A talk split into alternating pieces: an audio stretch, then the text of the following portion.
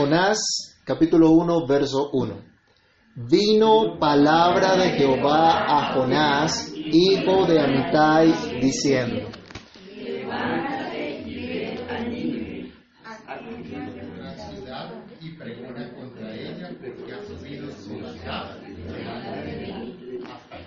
Señor, te damos gracias por tu bondad una vez más. Gracias por permitirnos acercarnos a ti, acercarnos a tu palabra. Te pedimos, Señor bendito, que quieras ayudarnos, enseñarnos, instruirnos, guiarnos a través de ella y que podamos ser fortalecidos, Señor, en esta palabra, que tu Espíritu Santo hable a cada uno de nosotros, que tu palabra haga lo que tiene que hacer en cada uno, que tu palabra corra y sea glorificada que tu nombre, Señor, solamente sea engrandecido. En tus manos colocamos nuestras vidas pidiendo que tú quieras hablarnos, Señor, y que al meditar en tu verdad, tú seas engrandecido y nuestras vidas sean edificadas. Habla, Señor, para edificación, exhortación, consolación de cada uno de nosotros. En el nombre de Cristo Jesús, te lo pedimos dando muchas gracias. Amén y amén. ¿Pueden tomar asiento, mis hermanos? Les decía entonces que hoy comenzamos una nueva eh, serie titulada La salvación es de Jehová. Es todo lo que vamos a ver en todo este libro de Jonás. Es el tema principal que encontramos. Leamos por favor aquí Jonás capítulo 2 versículo 9. Este es el versículo lema y el tema central de todo el libro de Jonás que Dios mediante vamos a estar estudiando el resto, el resto del semestre. Jonás 2.9. ¿Quién lo puede leer? Mayor con voz de alabanza te ofreceré sacrificios, pagaré lo que prometí, la salvación es de Jehová. La salvación es de Jehová. Esto es muy diciente. Este libro nos narra hechos que fueron, eh, que, se, que, se, que fueron ejecutados o que se realizaron alrededor del año 760 a.C., durante un periodo próspero del reinado de Jeroboam II en el reino del norte, en el reino de Israel. Una época de profunda prosperidad económica, de fortaleza del reino de Israel como tal. Pero todo eso producto de la misericordia divina para con su pueblo. Porque si ustedes leen un poquito antes eh, del reinado de Jeroboam, encontrarán que hubo una sucesión de reyes malos. Y encontrarán que estos reyes malos no anduvieron en el camino correcto y no promovieron que su pueblo anduviera en el camino correcto. Y por esta razón Dios los entregó, entregó al pueblo en manos de sus enemigos. Pero por pura gracia, por pura misericordia libró a este pueblo. Hubo un periodo entonces durante Jeroboam muy próspero. 41 años reinó este hombre, pero no fue precisamente un rey piadoso. Y ahí nos damos cuenta de la bondad de Dios aún para con su pueblo, llamando vez tras vez al arrepentimiento. Leamos segundo libro de Reyes, capítulo 14 del 23 al 29, que nos da el contexto entonces en el cual el profeta Jonás desarrolló su ministerio. Segundo libro de Reyes, capítulo 14 del verso 23 al 29. Nos dice, en el año 15 de Amasías, hijo de Joás, rey de Judá, comenzó a reinar Jeroboam, hijo de Joás, sobre la casa de Israel en Samaria, y reinó cuarenta y un años, e hizo lo malo ante los ojos de Jehová, y no se apartó de todos los pecados de Jeroboam, hijo de Nabat, el que hizo pecar a Israel.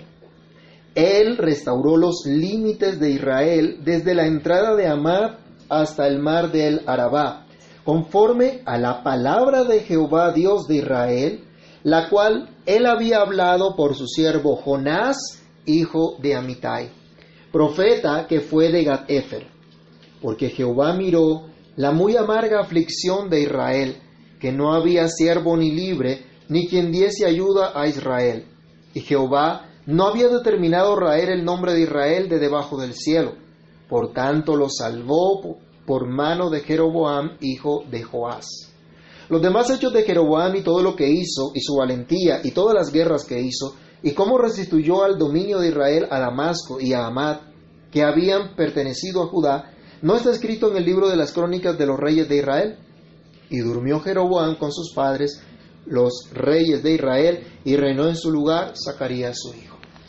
Muy brevemente este pasaje nos resume lo que ocurrió en ese periodo del reinado de Jeroboam. El profeta Jonás entonces participó en esta época, o mm, desarrolló su ministerio durante esta época, y fue contemporáneo con otros dos profetas, Amós y Oseas. Pero a diferencia de estos dos profetas, que tenían un mensaje de exhortación, de arrepentimiento para el propio pueblo de Dios, Jonás es llamado a predicar a Nínive, a llevar un mensaje de arrepentimiento y fe, y fe no a su propio pueblo, sino a un pueblo gentil, a un pueblo extranjero. Y la profecía de Jonás, a diferencia de la de los otros profetas, es más bien un relato autobiográfico.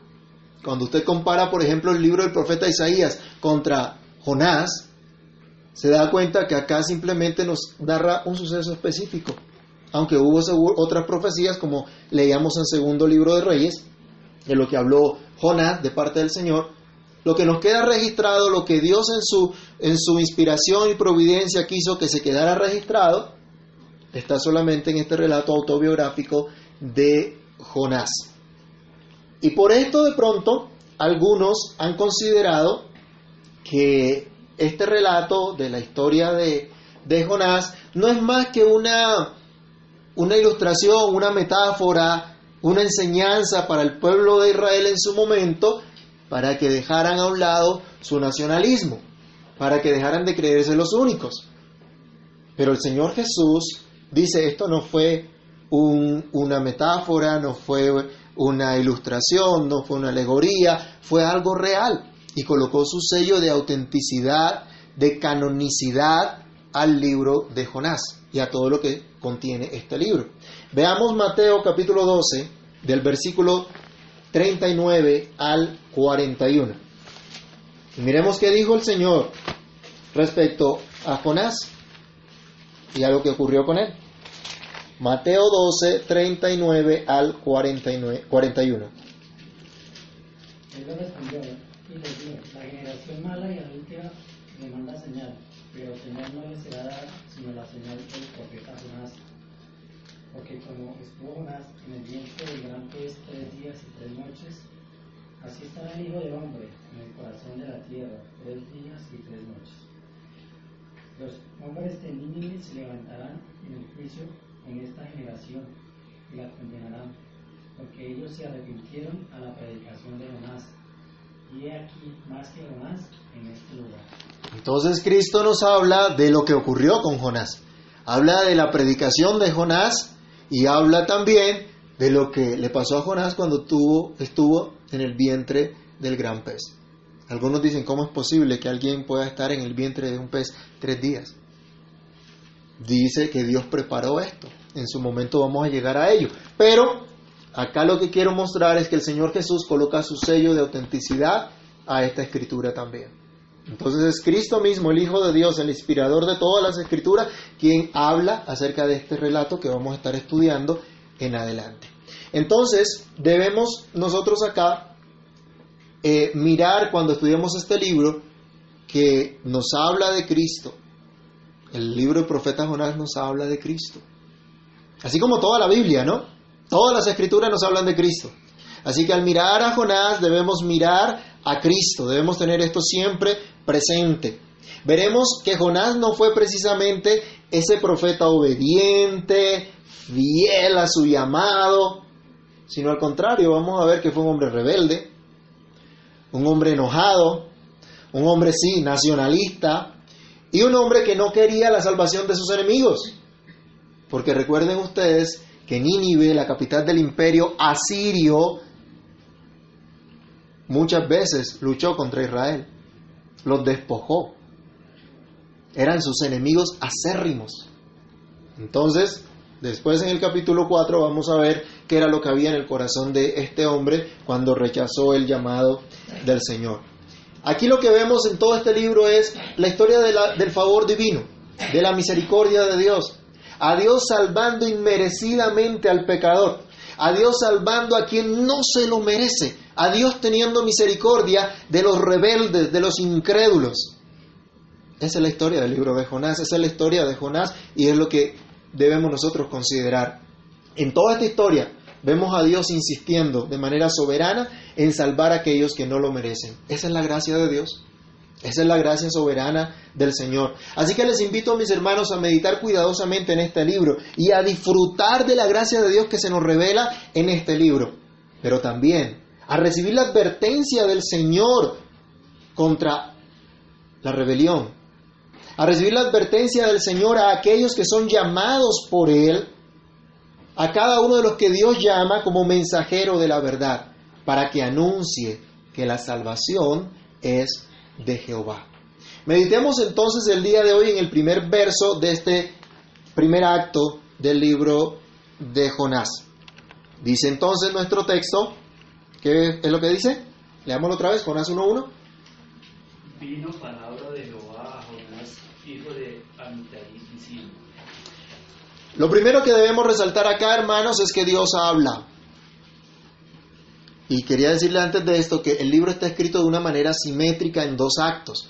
Capítulo 1 y capítulo 2, podemos decir, es el primer acto de la historia. Capítulo 3, capítulo 4 es el segundo acto de la historia. Y el capítulo 1 se relaciona con el 3 y el 2 con el 4.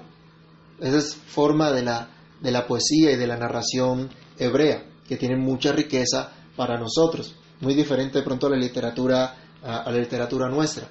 Pero se insiste aquí en manifestar a Dios hablando. ¿Se acuerdan ustedes cómo comienza Génesis 1.1?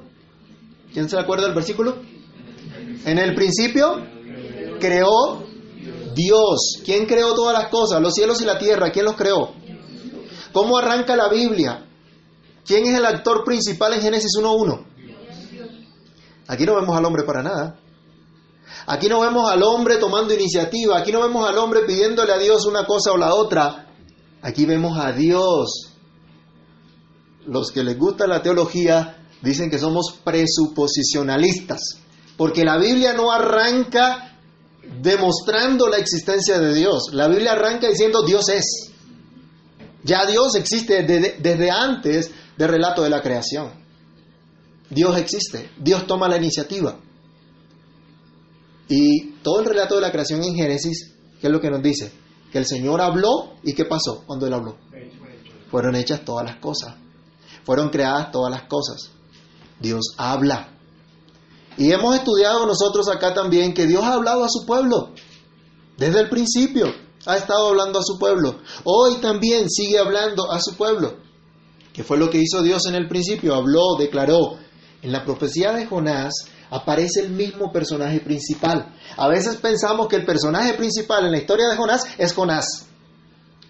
Y, de hecho, hermanos, a veces pensamos que el personaje principal en nuestra vida somos nosotros. Y no es así, no somos nosotros, es Dios.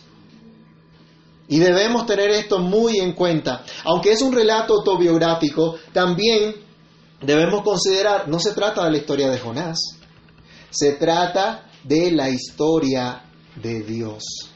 Por esto debemos prestar mucha atención al hecho que la, la, narración de este libro arranca en Dios. La iniciativa comienza en Dios porque Dios habla.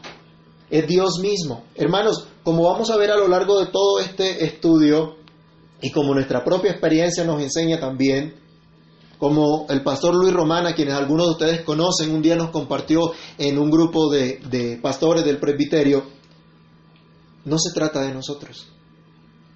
No se trata de si vivimos o morimos. No se trata de nuestra noticia, no se trata de nuestra historia.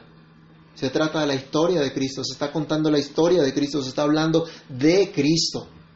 No importa entonces qué es, si me gusta esto o aquello, si me desagrada esto o lo otro, si paso por X o Y circunstancia, somos puestos para anunciar las maravillas de Dios. Salmo 45. Somos puestos para anunciar esas maravillas, aunque sean innumerables, aunque no las podamos contar cada una, aunque no podamos llegar al detalle de cada una de ellas. El salmista quería contar esas maravillas. ¿Cómo dice el Salmo 45? Has aumentado, oh Jehová Dios mío, tus maravillas y tus pensamientos para con nosotros. No es posible contarlos ante ti. Si yo anunciare y de ellos, no pueden ser enumerados. No podemos, hermanos, centrarnos en nuestros esfuerzos, en nuestros logros o en nuestros fracasos, como vamos a ver ocurrió en parte con la vida de Jonás. Tal vez Jonás no supo en realidad que se trataba de la historia de la salvación de Dios. Pero a pesar de eso, Dios lo usó para llevar ese mensaje. Tal vez él no entendió, pero gracias a Dios que hoy nosotros sí lo podemos entender porque nos ha regalado su espíritu y ha colocado esto en sus, en sus sagradas escrituras.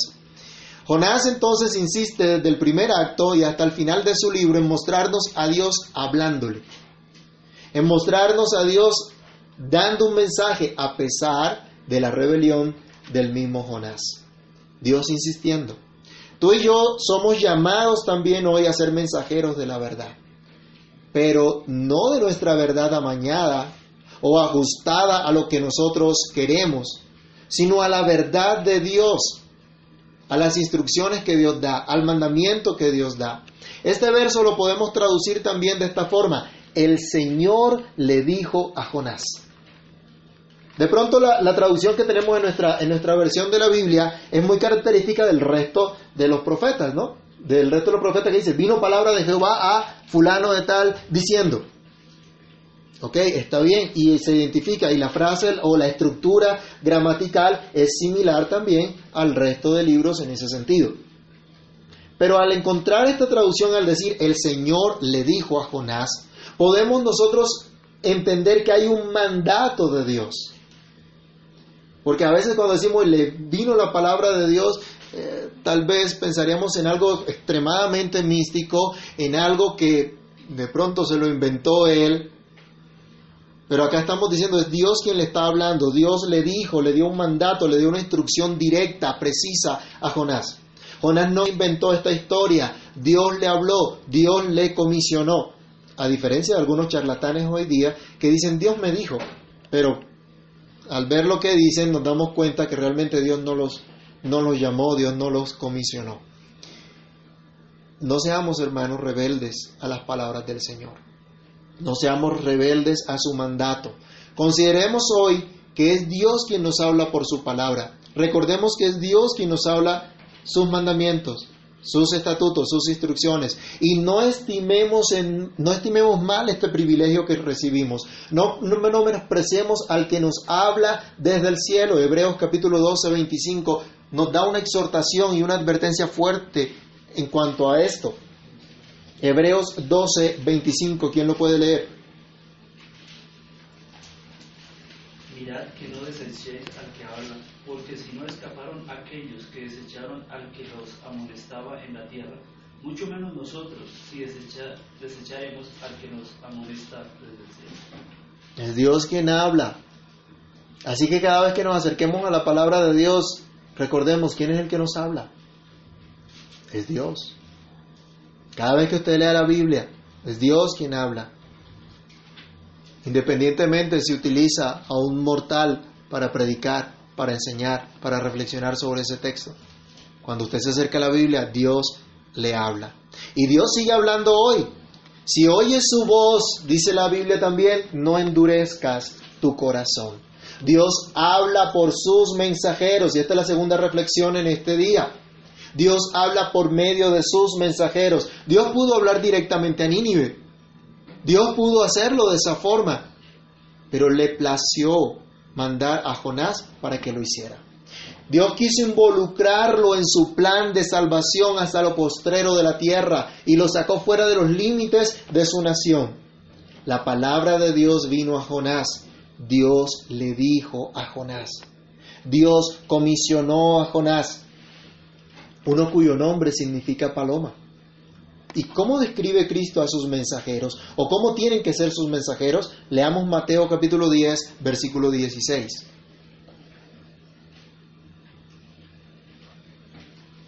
Mateo 10, 16.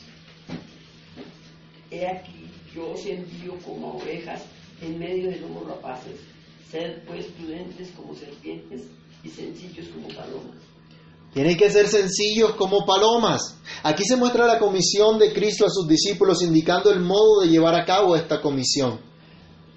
Los discípulos, los seguidores de Jesús deben entender que no llevan su propio mensaje, llevan un mensaje de otro, el mensaje de Dios. Deben cerciorarse de no adulterarlo, simplemente transmitirlo tal como lo han recibido. Esto lo debe hacer todo cristiano y especialmente todo ministro del Evangelio. Leamos las exhortaciones de Tito 1.9 y 2 Timoteo 1.3. Primero leamos Tito 1.9. retenedor de la palabra fiel, tal como ha sido enseñado, para que también pueda exhortar con sana enseñanza y convencer a los que, a los que contradicen. Para convencer a los que contradicen, ¿qué tiene que hacer primero? Tiene que retener la palabra de Dios, tiene que conocer la palabra de Dios y tiene que transmitir la palabra de Dios. ¿En dónde está la sencillez? En, en limitarse a decir lo que Dios dice, en hablar lo que Dios habla, en someterse a las escrituras. También 2 Timoteo 1.3.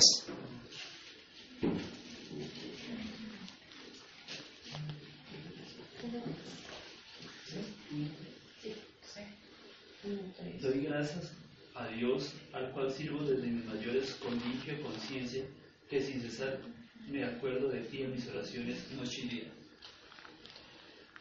2 Timoteo 1.3. Sí.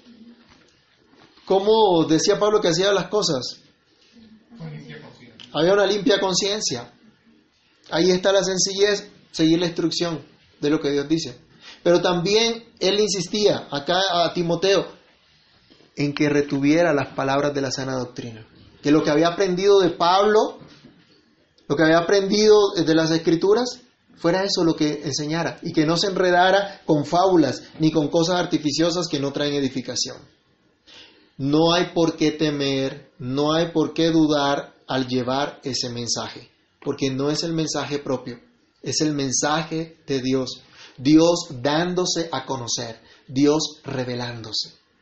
En Génesis 1.1 les decía, Dios se manifiesta creando todas las cosas. Dios está creando todo, Dios está hablando. No se trata de mi mensaje, se trata del mensaje de Dios. Dios hablando por medio de sus mensajeros a los cuales les comisiona para que otros también le puedan conocer. Dios entonces llama a sus mensajeros o los considera sencillos como palomas, pero también se les conoce a estos mensajeros por ser hijos de la verdad. El versículo 1 de Jonás nos dice quién era el papá. Y es interesante que en el hebreo los nombres tienen un significado. Y ese significado está relacionado con Dios, en realidad. Usted encontrará en la Biblia varios nombres que significan, por ejemplo, Dios salva, que significan el Señor es mi Dios, otros similares. Bueno, Amitai significa mi verdad. ¿Y quién es la verdad del pueblo de Dios? ¿Quién es nuestra verdad? Dios es la única verdad de su pueblo. Cada uno de nosotros puede decir, Dios es mi verdad. ¿Y qué más es Cristo sino el camino, la verdad y la vida? ¿Y qué nos dice del carácter de Cristo? Apocalipsis 3, verso 14 y Apocalipsis 19, verso 11. ¿Cómo llama la Biblia a Cristo? ¿Cómo identifica Dios a Cristo? Apocalipsis 3, 14, ¿qué dice? Y escribe al ángel de la iglesia en la Odisea, he aquí el amén, el testigo fiel y verdadero, el principio de la creación de Dios, dice esto. Él es el testigo fiel y verdadero. Él es la verdad. Apocalipsis 19, 11. Entonces vi el cielo abierto y he aquí un caballo blanco y el que lo montaba se llamaba fiel y verdadero y con justicia juzga y pelea. Esto es Cristo. Él es fiel y verdadero. Él da palabra de verdad. El único que tiene la verdad. Nosotros nos podemos equivocar, Él no se equivoca. Nosotros a veces vamos tras la mentira, Él nunca lo hace. Él es verdadero en todo lo que dice, en todo lo que hace. Pero ¿cómo ve el Señor a su iglesia, a su pueblo? ¿Y qué más es la iglesia sino columna y baluarte de la verdad? Eso es la iglesia. La iglesia no puede ser apariencia.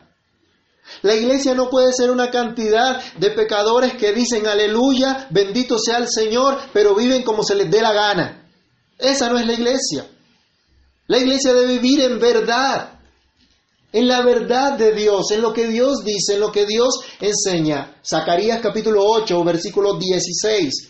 Contrastémoslo con Efesios 4:25. Zacarías 8:16.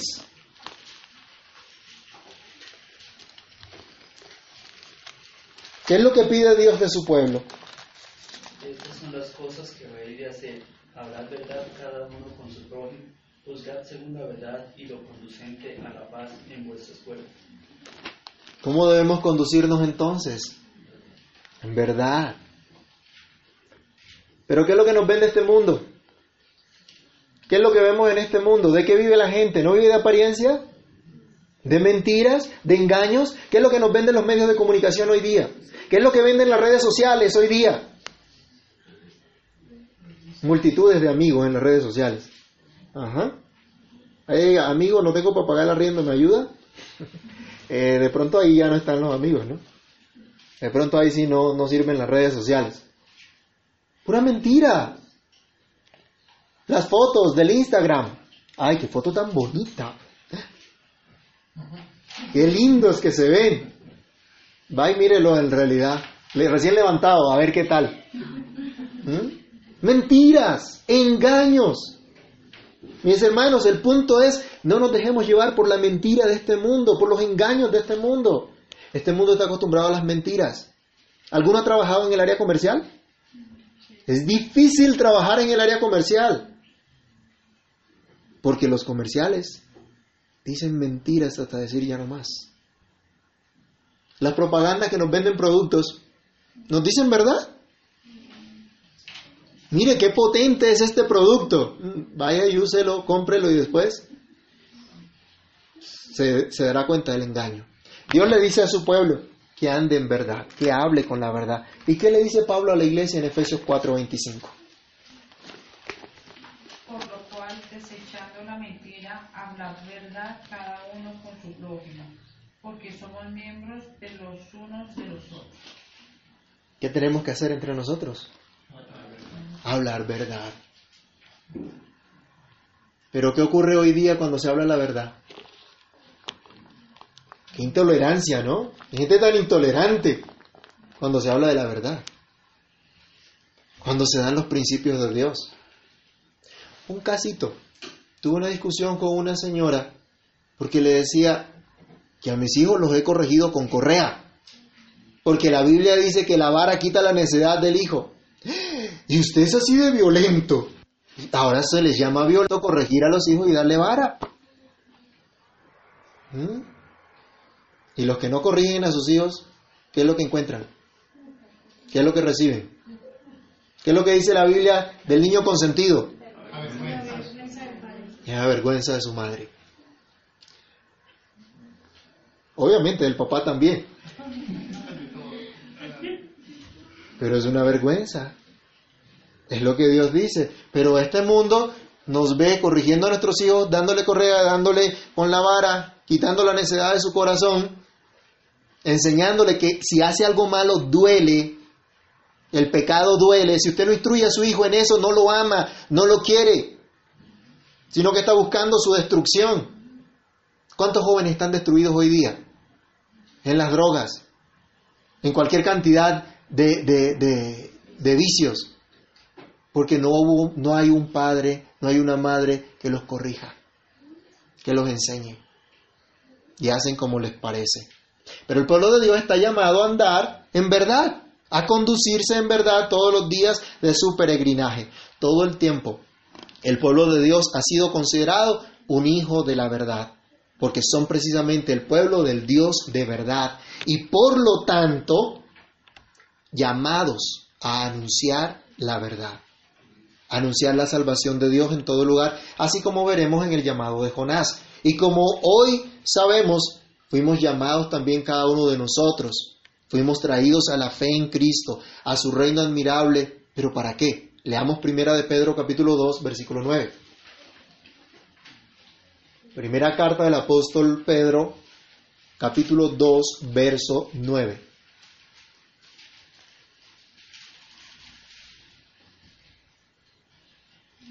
Mas vosotros sois linaje escogido, real sacerdocio, nación santa, pueblo adquirido por Dios, para que anunciéis las virtudes de aquel que os llamó de las tinieblas a su luz admirable. No somos llamados a contar nuestra triste historia. Somos llamados a contar, como dice un himno, las bellas palabras de vida, la historia de Cristo. Solo la palabra de Dios da vida. Jesucristo dijo, el Espíritu es el que da vida, la carne para nada aprovecha, las palabras que yo os he hablado son Espíritu y son vida. Juan 6:33.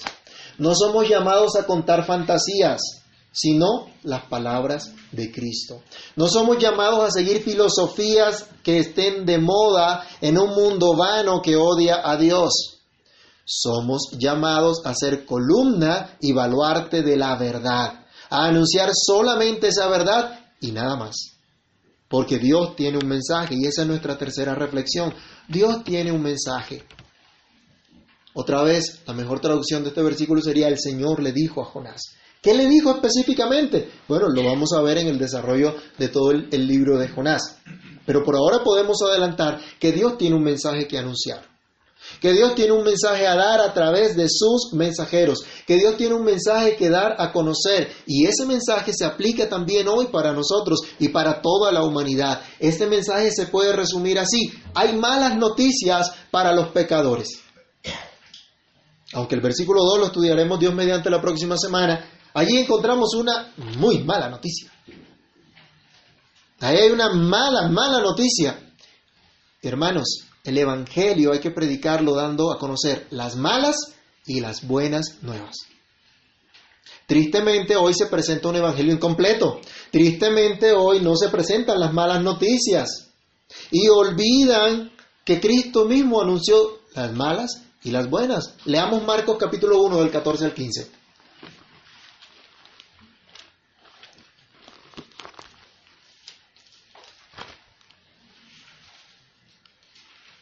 Nos dice, después que Juan fue encarcelado, Jesús vino a Galilea predicando el Evangelio del reino de Dios, diciendo, el tiempo se ha cumplido y el reino de Dios se ha acercado.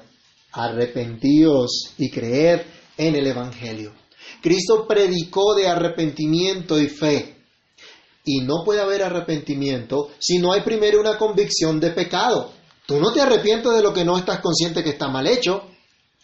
¿O cuántos aquí se han arrepentido así como porque bueno, me dijeron que me arrepintiera, entonces me arrepiento. No, solo hay arrepentimiento cuando hay conciencia de pecado, cuando se sabe que se ha ofendido a Dios. Y es Dios mismo quien nos conduce al arrepentimiento. Leamos Romanos capítulo 1, versículo, perdón, Romanos capítulo 2, versículo 4. Se necesita ser llevado por Dios mismo y Dios conduce al pecador al arrepentimiento. Romanos 2, 4. O menospreciáis las riquezas de su benignidad, paciencia y longanimidad, ignorando que su benignidad te, guiará, te guía al arrepentimiento. Es la bondad de Dios. ¿Y cómo hace Dios para llevarnos al arrepentimiento?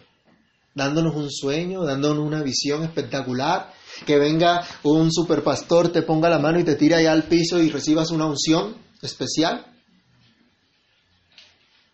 ¿Cómo te conduce Dios al arrepentimiento? Pues precisamente por medio de su palabra. Romanos capítulo 1, versículo 18. Es el medio que Dios utiliza para conducir al pecador al arrepentimiento. Es el medio que Dios muestra para que sepamos que hemos violado su santa ley, que hemos ofendido su voluntad, que hemos transgredido su ley, que hemos cometido injusticia. Y nos habla de la ira de Dios. Romanos 1, 18. Porque la ira de Dios se revela desde el cielo contra toda impiedad e injusticia de los hombres que detienen con injusticia la verdad. Cuando se predica el Evangelio hay que hablar de la ira de Dios. Hay que hablar que Dios está irado contra el pecador todos los días. Salmo 7, 11 al 12. ¿Han visto en los carritos que colocan un pescadito diciendo Dios es amor? Bueno, falta parte de- al lado del pescadito y de la frase Dios es amor, colocar también, también es fuego consumidor. Hay que dar todo el consejo de Dios. Hay que decir lo que Dios es. ¿Qué dice Salmo 7, 11 al 12? Salmo 7, versículos 11 y 12. Dios es juez justo y Dios está airado contra el impío todos los días. Si no se arrepiente, él afilará su, su espada. Armado tiene ya su arco y lo ha preparado. ¿Cuántas predicaciones escuchan ustedes así? ¿En las redes sociales se predica esto? ¿En las iglesias reformadas se está predicando esto? Hermanos, no podemos decirle a la gente, mira, Dios te ama, tiene un plan especial para ti, quiere que seas feliz para siempre. Debemos anunciar la mala noticia. Debemos anunciar que el hombre está en quiebra, que está en pecado, que ha ofendido a Dios y que debe arrepentirse, porque si no, el juicio de Dios viene sobre él. Que el que no cree en Cristo ya está bajo la ira de Dios por causa del pecado. Así que somos llamados al arrepentimiento. Entonces, solo de esa manera, cuando prediquemos la mala noticia, podremos dar a conocer las buenas noticias, porque también hay buenas noticias para el que se arrepiente. Dios ha dispuesto un escape para la ira. Dios ha dispuesto misericordia y gracia para salvar al pecador contra el cual está irado. Y ese camino, ese, ese, ese escape está solamente en Cristo, en esa gracia de Dios que nos lleva al arrepentimiento. Si hay arrepentimiento, entonces el pecador ya no continúa en su maldad, sino que al contrario es sacado de ella. Pero también el pecador se duele de su pecado y empieza a caminar ahora en un sentido contrario al pecado y va dispuesto a Dios. Si no hay arrepentimiento, ¿cómo sabemos que somos perdonados? No es mi arrepentimiento como tal el que me salva, pero es lo que Dios utiliza para hacerme consciente de su salvación. Si yo no experimento el arrepentimiento, ¿cómo puedo estar seguro que Dios me salva? Debe haber arrepentimiento. ¿Cómo nos vamos a gozar en el perdón de Dios si no hay arrepentimiento? ¿Cómo vamos a amar al Señor si no hay arrepentimiento? Dios tiene un mensaje que implica dar malas nuevas, pero también buenas nuevas. Buenas nuevas que nos llevan al arrepentimiento, a la fe en Cristo. Pero ¿quieres tú o escuchar, oír el mensaje de Dios? ¿Estás dispuesto a escuchar las malas noticias, pero también las buenas noticias y a publicarlas como Dios manda? Estamos leyendo, el Señor le dijo a Jonás. Dios le dijo a Jonás. Hoy el Señor también te da un mensaje a ti. Y ese mensaje es, arrepiéntete de tu maldad o serás destruido. Acógete a la gracia de Dios, acógete a la misericordia de Dios que te perdonará por los méritos de Cristo y te dará la capacidad de mostrar frutos dignos de arrepentimiento. Y luego anuncia esta verdad con tu vida. Pero ¿qué harás con este mensaje? ¿Lo echarás tras tus espaldas? ¿Entrará por un oído y saldrá por el otro? ¿Te interesarás en lo que Dios dijo y sigue diciendo aún? Él no ha cambiado, Él es el mismo ayer, hoy y por los siglos. Su mensaje es el mismo. Hermanos míos, Jonás fue llamado un mensajero de la verdad. Dios tenía un mensaje para que Jonás escuchara atentamente y anunciara fielmente. Dios tiene el mismo mensaje para nosotros hoy. Para nosotros también se nos dice que somos hijos de la verdad. Somos llamados a ser sencillos como palomas. Así que dejemos nuestro orgullo y anunciemos con sencillez lo que hemos escuchado de parte de Dios en su palabra. Recibamos con gozo, con temor y temblor las malas y las buenas noticias. Creámoslas sinceramente porque vienen de Dios, son su mensaje, son sus palabras, no las nuestras. Consideremos que Dios es quien toma la iniciativa de hablar a los suyos. Se trata de su historia, no de la nuestra. Descansemos en esta verdad y en el privilegio de ser comisionados por nuestro Dios a declarar su verdad. Oremos. Padre que estás en los cielos, en el nombre del Señor Jesús, te damos gracias por tu palabra.